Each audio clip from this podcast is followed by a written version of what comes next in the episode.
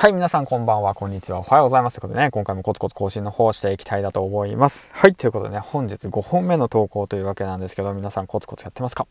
はい、というわけなんですけども、えっ、ー、と、実はですね、今日はね、あの、嬉しいことにね、えっ、ー、と、嫁さんのママ友が来てくださってね、あの、ある程度時間をね、えっ、と、余裕が生まれたので、あチャンスだと思ってね、えっと、まあ、前々からね、あの、DM の方で、えっと、相談の方を載っていたんですよね。うん。そちらの方を2名ね、今日まとめて、えっと、受けさせてもらいました。はい。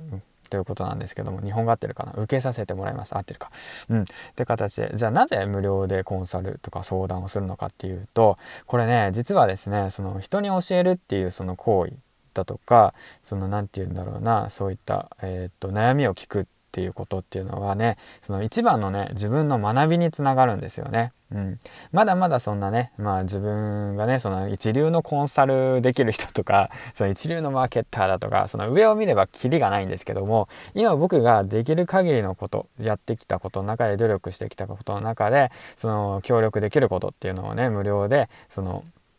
なるべくあの相談することができたらいいかなと思って今こうやってやってるわけなんですけども本当まあ嬉しいですね本当こうやって DM くださってでしかもあのありがとうございましたって言ってくださることがすごく自分の学びにもなりましたし自分の何て言うんだろうあの勉強してきたことやその経験したことが何かのきっかけにねそのプラスに転じればいいかなと思っております。はいということなんですけどもでまあ声がガラガラなんですけどもそこでねあのちょっとその質問内容が多かったことに関して皆さんとね一緒にシェアしていこうかなと思っております。でも僕自身ねヒマラをやり始めて83日かな。で投稿本数の方が458本。今回で459本目かな。で最高ランキング16位という形でね、えーと、投稿の方を続けておいてですね。であの今現時点でフォロワー数が169人か。うん。って形なんですけどもヒマラヤのフォロワーがなかなか伸びません。どうしたら伸びるんですかっていうことの問いですね。うん。早く言えよって感じですよね。すいません。あのそういった悩みに関してねあの僕なりのね回答をしようかなと思います。いますはい。あのー、他のね、プラットフォームと比べると、ヒマラヤさん、あの、まだまだブルーオーシャンです。はい。っていうことで、あのね、だからこそフォロワーさんがね、なかなか伸びないんですよね。だからといって、めげたらいけません。諦めたらいけません。これはチャンスだと考えましょう。うん。で、フォロワーさんを伸ばすコツとしては、え、ー、と、大きく分けて、え、ー、と、3つありますね。はい。1つ目っていうのが SNS を利用するということ。うん。で、2つ目っていうのが、え、ー、とですね、同じジャンルのフォロワーさんを巻き込むということ。で、3つ目っていうのがコメントをするということですね。うん。まあ、こういったことはね、その一番大切なことであって、で、もうコツコツとやることなんですけども、一番ね、これでね、皆さんがね、意外とやってないんだなって思うっていうことが、同じジャンル、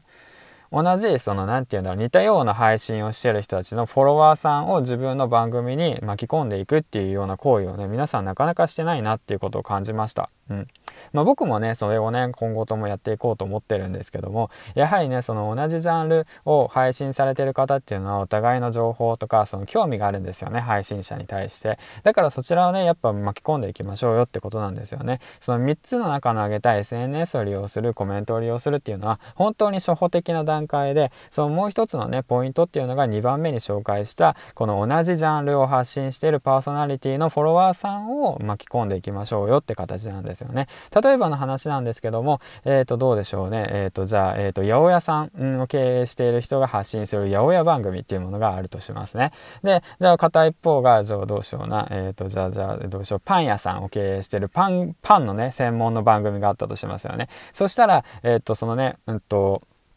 同じ、なんて言うんでしょうね。その、同じようなジャンルじゃないですか。もうざっくり話しちゃったけど。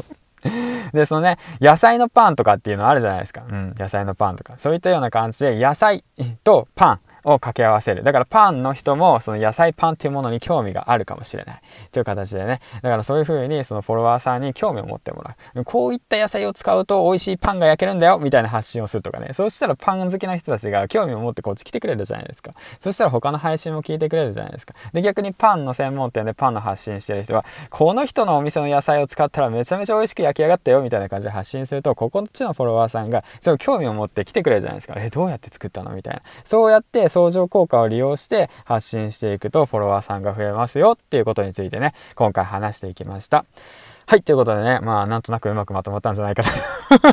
これも全てね、アドレブでやってるんですけどね。はい、ということで、まあ、今回もね、えっ、ー、と、最後までご視聴ありがとうございます。よかったら、いいね、コメント、フォローの方、えっ、ー、と、どしどしやってください。どしどしやってくださいっておかしい。まあ、そんな感じでね、今日5本目の投稿をしました。そしてね、今今夜の9時かな、9時、9時の方に、あのー、企画の方のね、えっ、と、フォロワーさんの紹介、あの、コメントをリプしてくださった方の紹介、そして明日の7時にもう1名紹介の方ね、えっ、ー、と、仕込みましたので、はい、ぜひ楽しみにしていてください。はい、ということで最後までご視聴ありがとうございました。銀ラジの銀ちゃんでした。次回の放送でお会いしましょ